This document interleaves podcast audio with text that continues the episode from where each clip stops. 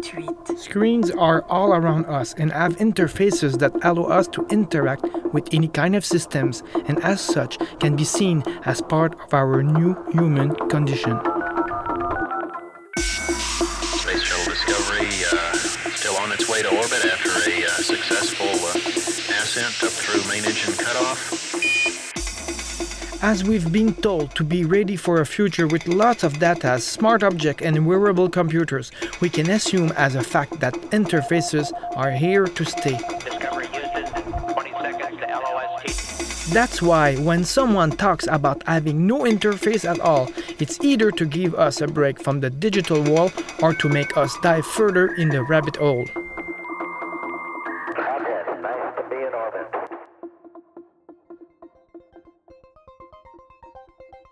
You are part of the system, it's learning and understanding you. But it's not just about you pressing buttons. It's about when we talk about sensors, that's the computer adapting almost human like traits of smelling, of seeing, of, of understanding what's happening. And so that's interfacing in a way that you don't even realize. When I move my hands like this, I'm interfacing, but I may not realize the computer is understanding that. Today we'll discuss with Golden Krishna. As a matter of fact, we are hooked on our screens since we entered the information society. But as the discussion goes on, you'll hear today we won't need plenty of screens to belong to a digital world. Like Golden, I do believe too we'll be truly in a digital world when we'll get rid of the majority of our screens, when interfaces will be integrated in our very environment.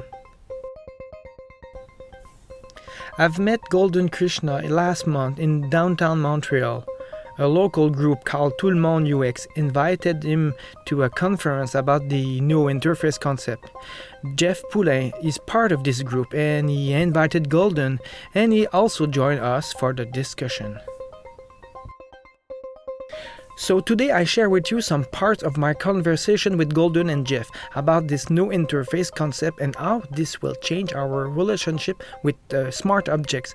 This episode is the English version of my previous episode, so Golden can share it with his network. My name is Martin Lessard. Welcome to my podcast M2 about the digital reshaping of the world. Hey. How are you? Nice to meet you. Nice to meet you. Welcome to Montreal. Thank Old you. Montreal. I'm sorry that I'm late. Nice to meet you. Yes. So, John, have you seen Yes. I rent a space from Breather to meet Golden Krishna for the interview. Breather is a Montreal based startup led by Julien Smith that rent meeting space by the hour. They have a pretty app that simplifies the reservation uh, process and the lock system. The Breather application interface is very simple, but it is still an interface. As Golden will talk about, the goal of no interface is to be able to get rid of it all. And, and we're going one step further, or you're going one step further, because in this book he says you're going to, you're going to hate me. Especially, but it's true. We had we had a, a, a workshop. A, ye- uh, Jeff Poulin is from Tout le Monde UX, the group that invited Golden to Montreal. Jeff is a UX specialist and owns a startup, Ubios, that developed a smart rig for home controlling without any interface at all. Jeff joining us for the discussion. the imagination of people to help them realize what they can do with the environment. It's an entirely new medium. Yes. People Yeah. don't realize what you can do. I mean, you can use a, a little captor in in the wall for the temperature. I- I'm working on this here that has temperature, movement, and stuff like that. No interface, by the way. by the way, you're an inspiration as because of you. So, so Golden Krishna is currently a senior UX designer at Zappos Labs. He also worked at the Samsung Innovation Lab designing and building the next generation of consumer electronics. 150 people. Yeah, We're already yeah. at 180. Oh wow. And before we get in the core of the conversation, let's get it straight. The name Krishna comes from his Indian family's tradition, where the family name is chosen at birth. The, the era of the As he told me after the interview, that gives pretty beautiful names, but it makes it harder to follow a family tree. You're big. That's good. No, it's great to hear your take and, and what people are saying to you because I only hear some communities and their reactions, and I also see on Twitter, or on blogs, you know how people Yeah. are reacting. But uh, but in each also in each region, people react a little bit differently. Oh, yeah, different. Um, I, I would say I like I definitely feel like when I talk about these kinds of things. Um, I I was in New York a couple of weeks ago, and people were like, "Okay, okay, I understand. This is what you want to do. How are we going to make money on this no interface thing?" And then other other places, um, I was in Sweden last year, and they say, "What are the impacts on our society, on ourselves in ten years?" The perspectives in different regions are very different, and so um, sometimes it's. I could never do like uh, you know go to design school sometimes just like you're saying If in New York area they do worry more about how to make money out of this concept, it isn't the case on my side. I have to confess, my question today focus more on the philosophical side of the concept. What is left when all interfaces are totally integrated in our environment? What is left when all interfaces is all around us? What that means when all interfaces disappear and the nature is our interface. But let us start with the beginning. The new interface concept starts as a reaction against too many interfaces that clutter our life. but in actuality, it's just more and more complications for people. So that in that case, I generally use it in the book as shorthand for screens. But when there's times you can do no interactions at all, it also falls within the the purview of the book. So, for example, even in the book, I talk about appliances, the rotating controls on a washing machine or a dishwasher, where when you go to the store, the salesman sells it as the more buttons, the more features, the better. Yeah. But in actuality, it's just more and more complications for people. So that in that case, I do discuss that in the book, but it's mostly about screens. Um, so, uh, with it back going back to the appliances, it's actually most people only press one button on the dishwasher and that's it. That's the one and, they'll, and they'll never change it. And uh, and th- even with the washing machine, you find one or two things that works. That's it. You never change it, even though the newest ones will offer you something like 12 or 13. It's not just hot and cold, it's sportswear, quick, 60, 30. They'll give you so many options that we're not we're not going to read the manual. We're just going to do what, what, we, You've what we seen learned. you've seen the recent thermostat. I think it's an Honeywell. It's a huge iPad on the wall, and they say, well, you can put the, the, the color of the background as the color of your wall, which is kind of not a solution. It's exactly the contrary that you're saying in the book. yes. As Golden said, nowadays interfaces are just plain too clunky. Screens are sometimes more a pain than helpful. But as technology can now capture the context of a user, a UX designer must take it into account in her design.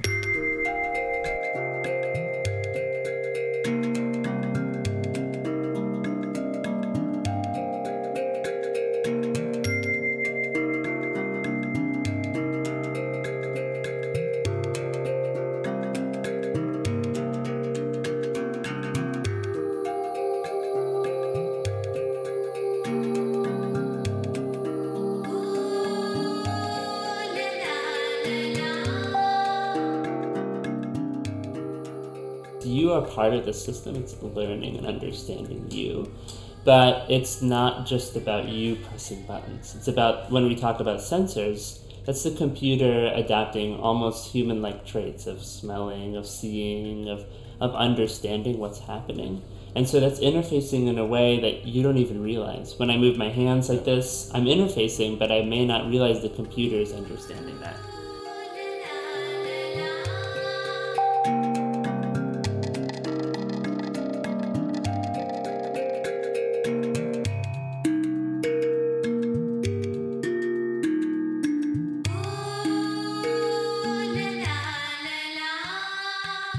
There may be still some interface at some point. Um, you know, if I don't like what's happening, um, I think you know one thing um, I'm trying to touch upon is in very complex situations. You sometimes the computer is not go- is not going to hit the right thing for the primary experience. So um, Because it's not need- yet perfectly intelligent to really understand what you meant by your uh, movement or by your attitude or absolutely. So it's so you not need some sometime you need some kind of confirmation. doesn't need to Yes. be through an interface either. yes. It, it could be through. I mean, Yeah, well, it could have to be vocal or something. something. So, some kind of and that and that is more ex- explicit interface because you're aware of the physicality of it. But uh, for example, if you're making a big payment for something, um, if we do a taxi cab or actually Uber is very controversial here now. Yeah, Um, and and when you pay an Uber, when you walk out uh, of it, it's taken care of. There Yeah. is an interaction there, That's like you're saying Yeah. but you don't take your credit card. There's no hassle. There's no taxi cab driver who says, "I don't take the card," or and and when they drop you off, it calculates that distance. Or you can also enter your endpoint into when it. So there is some there's some interface to start with, but the payment part of the It's automatic. is automatic. That is not you don't have to hit confirm or anything like that. So that is that can happen with no eh, that payment part can happen with no interface. But if you're buying a house, let's say, uh, you probably want to hit confirm for that big payment. you don't want your realtor to just automatically withdraw. Just take a moment to think about it. The world may become an interface by itself. Our environment all around us will become the interface. Sensors will be able to trigger the right action based on our cues. Seeing our context as an interface is kind of magic. In such world, we become like gods, like gods that sees objects that do obey to them without any specific formal orders. It's like if our desire have direct access to the world. You know, every time, sometimes people say things after I talk about this, it's like, oh, well, I'll be so lazy now. Because this computer will do everything, I'll just sit back and. And, and I and when I was researching for the book, I, I ran across some really old stories, very, very old stories about when there was electricity for the first time, when there was running water for the first time. And people would say, Oh, you're gonna lose the tough spirit of going to the well Yeah. and pulling the rope. That's what it's like. And we would have this running water, and even the electricity. You saw there were some people who said you can't trust the government to do this huge thing. You're gonna plug all your devices in, and well, they didn't use the word devices, but you're gonna plug things into this bureaucratic system. It's gonna fail. It's not gonna. It, and people were very hesitant to some of these things but we just think that we don't even we don't even think too hard about a lot of this and and and and one thing that's maybe more much more contemporary um, is something that I've talked about in, in, in the lectures is is uh, you know the shifting of of gears in your car where manual transmission was the standard and at least I don't know the stats in Canada, but I know at least in the United States, it's in the order of ninety-two percent of new cars sold are just automatic transmission. Yeah. And here's something that is incredibly dangerous. You're driving on the free. A car is one of the most dangerous places you can be. Yeah. You're on the freeway. You're driving at really fast speeds, and a computer is deciding shift up, shift down. That seems kind of. That seems almost godlike, right? Where this computer is doing this thing on its own, and it's, you're. It's your will. I mean, I, my will c- drive the car, so it, that's where we feel like a god. Yeah, and but we don't. We don't even think too hard about it. A, a lot too, too many people are thinking they're God on the street. it is a problem. though. Technology will transform us into gods in a world where the object around us will follow our desires without any explicit orders. Just think about it. Tomorrow we'll all be lazy gods.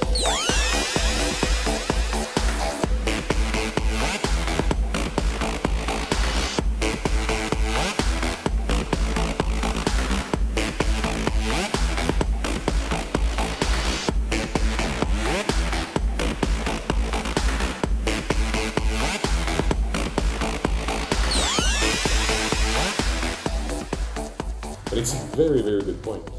Where are we going with that? And, and I, think, I think we have to work in the direction where the computer serves us without changing our basic human nature.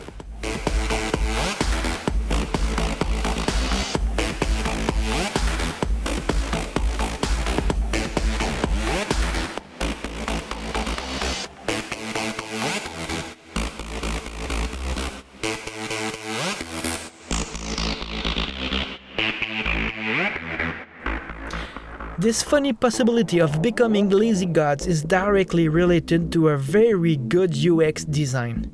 To do so, accessing to a lot of data through sensor is necessary.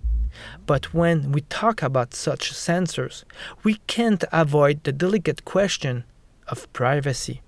It, it doesn't always have to be large data collection. It can be something when I you know I described the door handle that was just a trigger for one event right? I didn't have to store any information somewhere.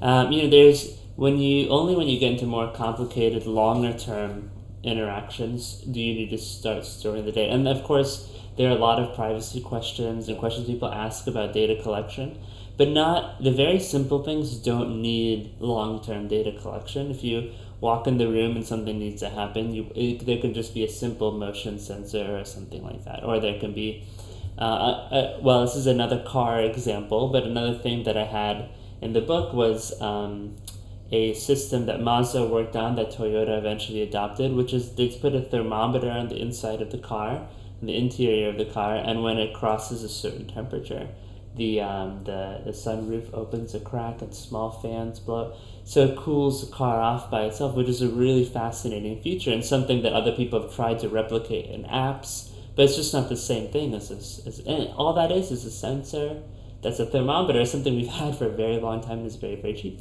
But there's no data that needs to be stored. It's just a passes a certain. The trigger. I, it's a trigger. I, I, like the word, which is mainly like an action, but no data storing. Doesn't have to be, yeah, exactly. And you can do the same thing digitally with Bluetooth or NFC. Those are also triggered events. So if NFC realizes something, even when you, I don't know exactly how the train cards work here, but a lot of transit systems have the NFC where you tap it, and that's that trigger that causes the the event. And you can make NFC work without the tap too. You can just walk by. You can make things like that. But um, that doesn't require each time a huge uh, storage. But if you do, if you're able to understand someone's data, you can do something far more complicated and maybe far more fascinating.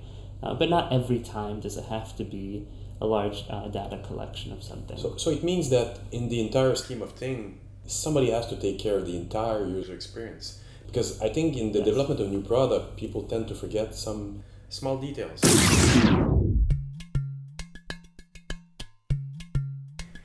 The new interface sensor do need to access our very context. And such sensitive data about the context and about us might be managed by a third party's application like Golden said. It seems to me that those third party will become our data guardian angels.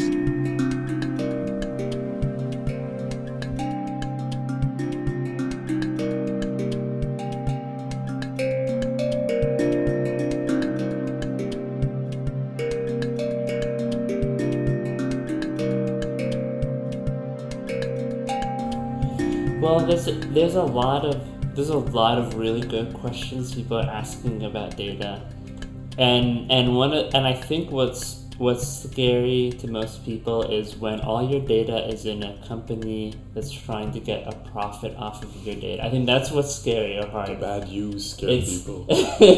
and and if it's one idea I heard somebody say a few months ago was he was interested in companies who are trying, and I don't really know the names, but he's sort of trying. He's there's a space where people are trying to figure out you can pay a third party that holds your data, and so mm. now there's there's let's say there's you there's a data company and then there's the actual product or service and it can be physical or digital or whatever um, but you when you log in you go through that service yeah. when your data is stored it's stored here so you have this third party who's interested in your data.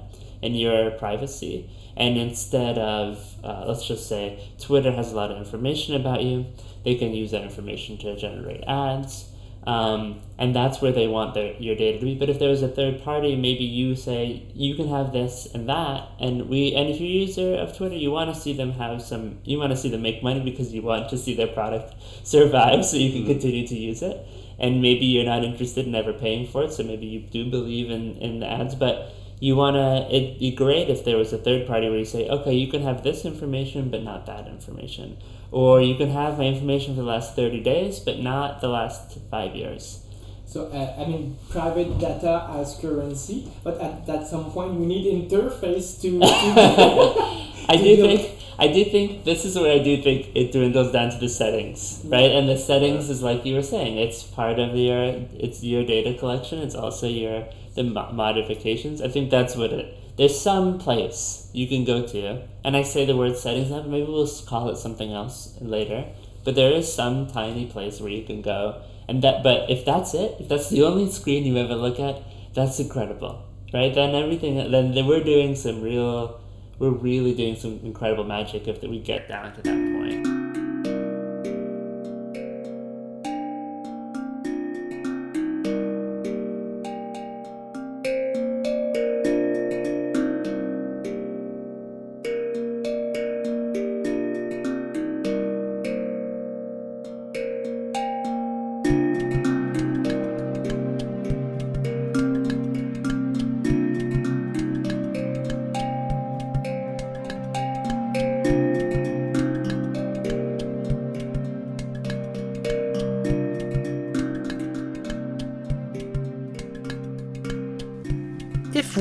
that an interface is the exchange gate between two systems that have to interact together, me and my car, me and my house, then talking about no interface means we now integrate both systems into one. Hence my very question. Without any explicit interface, by making the machine invisible, do we create a new relation with nature? If there is no interface, it means we are inside the machine. Our environment will make us part of the system. You know, when a lot of people talk about making the future of digital experiences, they often use, and I, and I even I, I myself am guilty of this, using human traits. We're saying, oh, we're gonna build something that's like a person. You hear this phrase a lot, personal assistant. But the more I, I dig into this, the more I start to think we're not trying to recreate another person. We're trying to recreate nature. We're trying to re this, this fourth wall, this theater is is this. I move these cards, they're moved.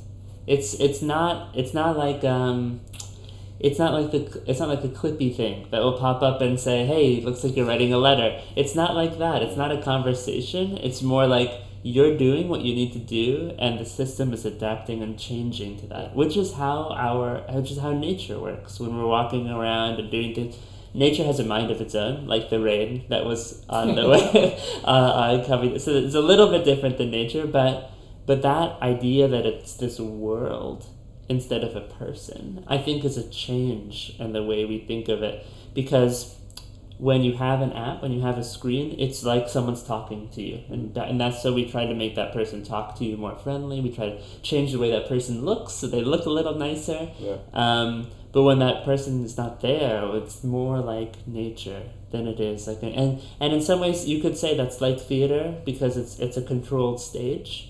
Um, but uh, but I think taking that changing that perspective is is new.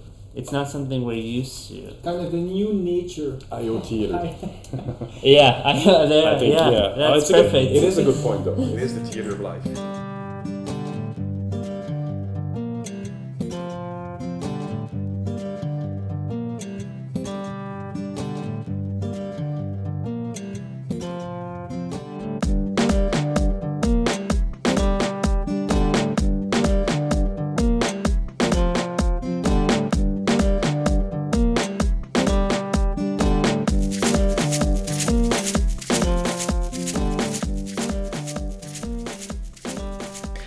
Is only the beginning of what is already called ambient computing or ambient intelligence.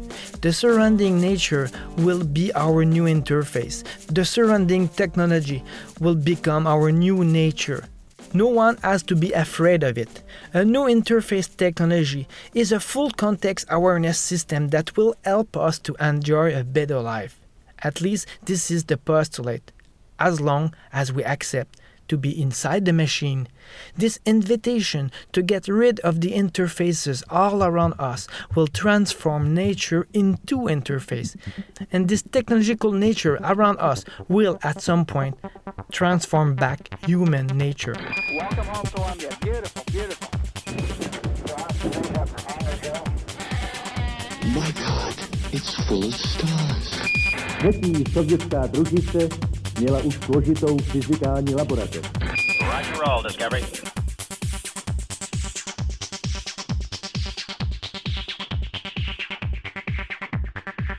This was my first English episode. I hope you enjoy it as I did.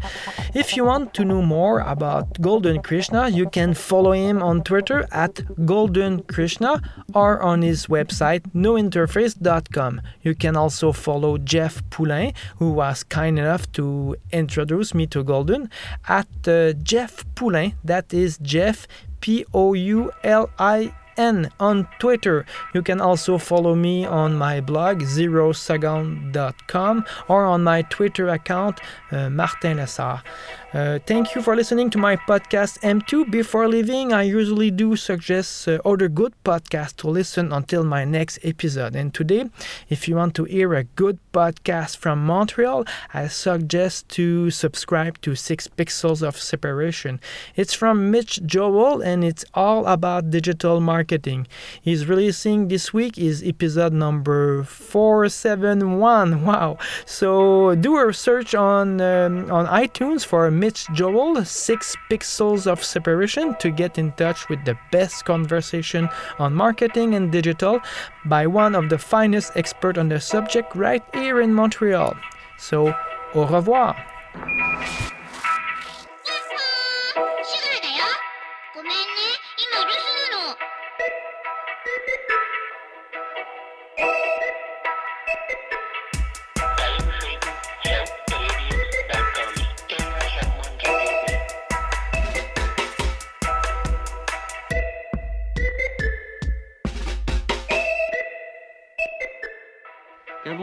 En effet à considérer le monde de la perception Nous avons appris que dans ce monde, il est impossible de séparer les choses et leur manière d'apparaître.